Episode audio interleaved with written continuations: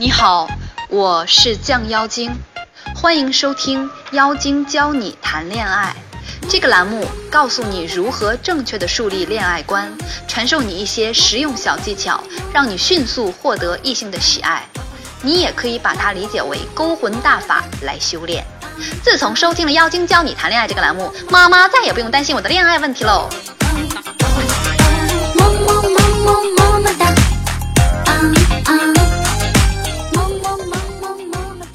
我们这节课要讲如何让男人以你喜欢的方式来爱你。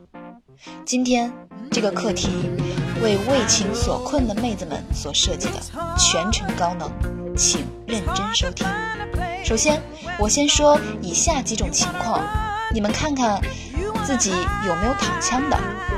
一，男朋友现在对我没以前热情了，见面的次数越来越少，信息也只会回复啊哦。难道他不爱我了吗？二，男朋友总说我胖，胸部小，他是嫌弃我吗？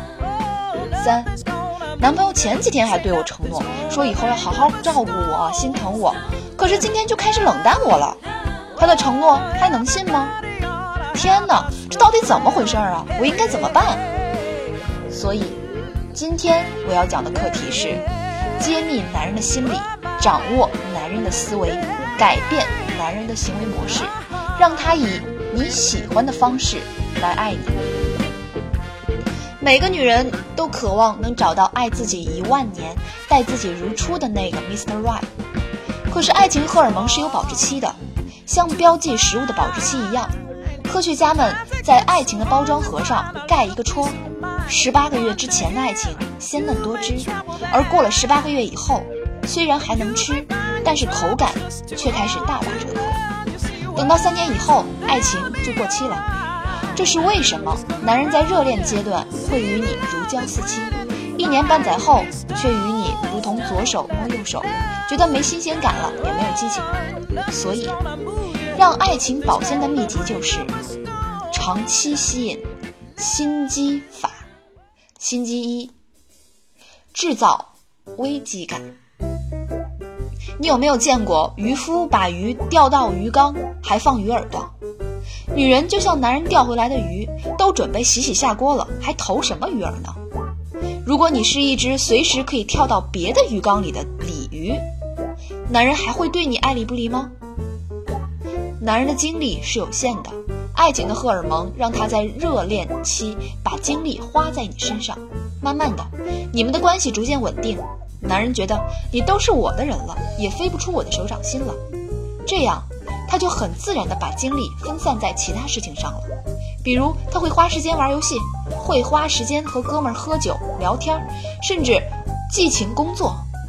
男人都对你没有危机感了，自然就不会把太多的精力放在你身上。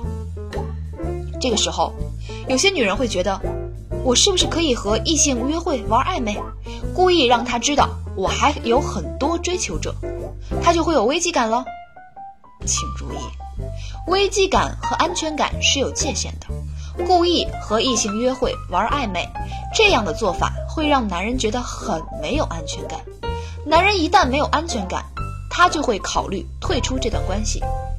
而正确制造危机感是，你要给他安全感的前提下，无伤大雅的可以玩点小危机感，让男人知道你很有人气，但是你是属于他的。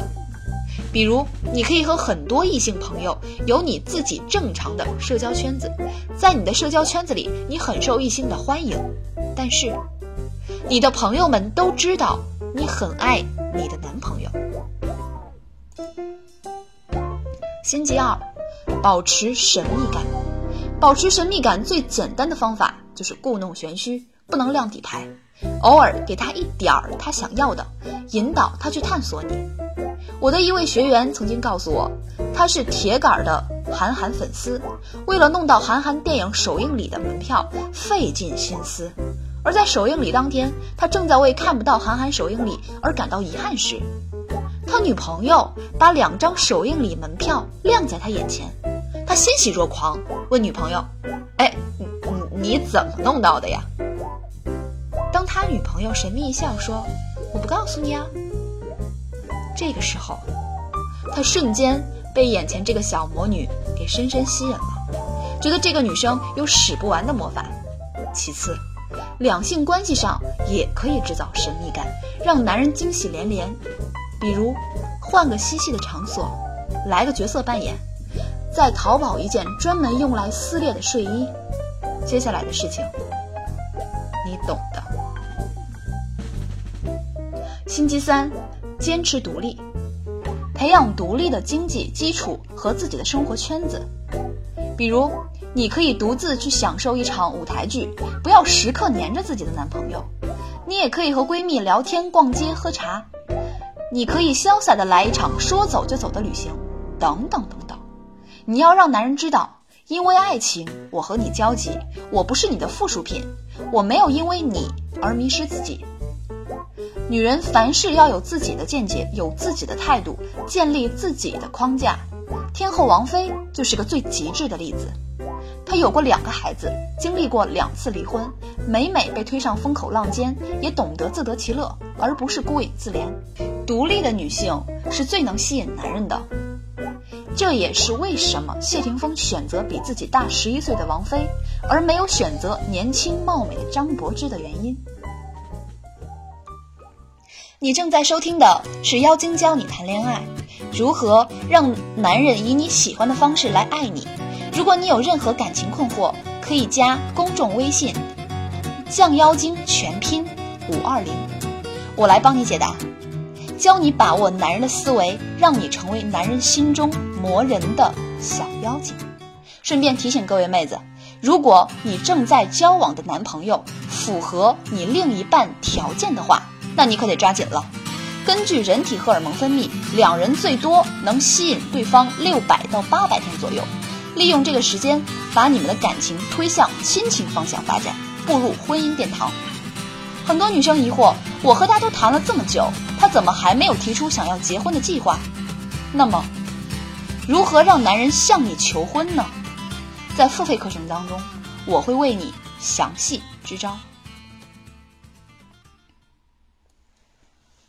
要改变男人的行为模式，首先要树立正确的两性观念，正确看待男人这种生物。很多女生成天在网上嚷嚷着单身求真爱，被营销微博的鸡汤文洗脑，比如什么好男人标准，一个人爱你的程度和回复信息的速度成正比，等等等等。他们习惯用外星人都教授的标准来要求世间的凡夫俗子，比如我的一个女学员就经常问我。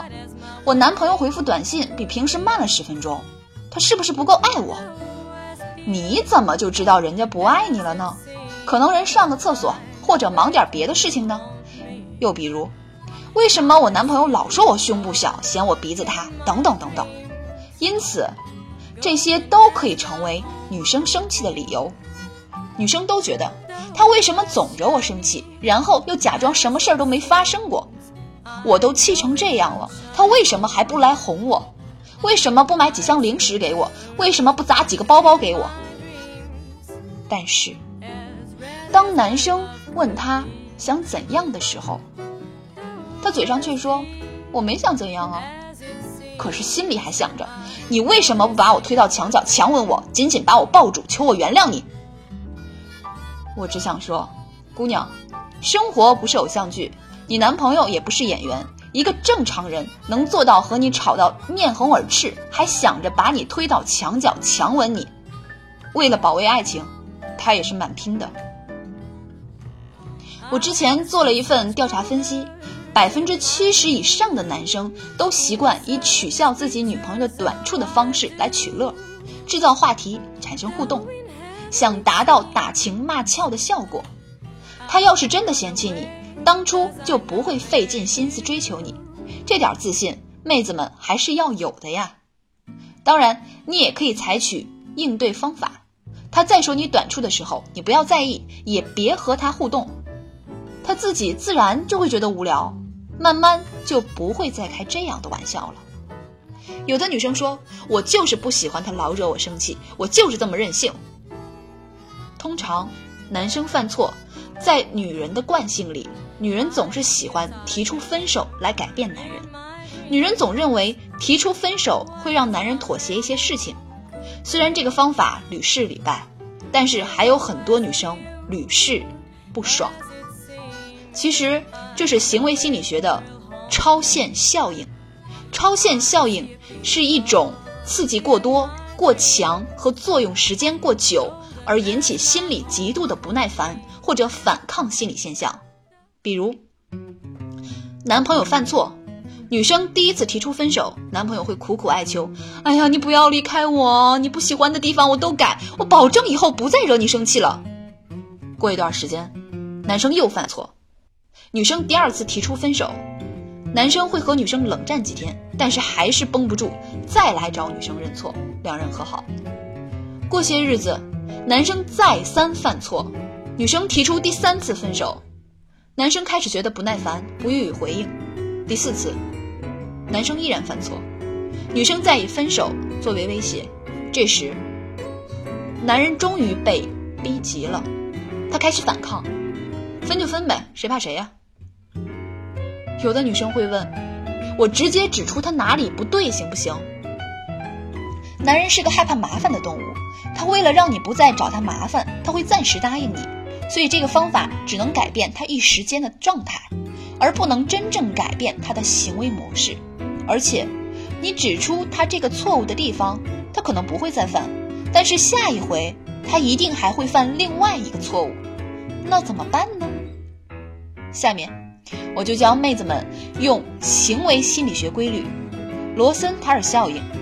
罗森塔尔效应是一种暗示心理，你可以利用暗示心理去影响他的行为，让他变成你期待的样子。比如，平时特别吝啬的他，今天主动给你买了几瓶水，你千万不要觉得这是理所当然的，你一定要抓住机会夸他，对你真好，对你真体贴。比如他平时说你笨，今天突然说你挺可爱的，你可以说我就喜欢听你夸我可爱。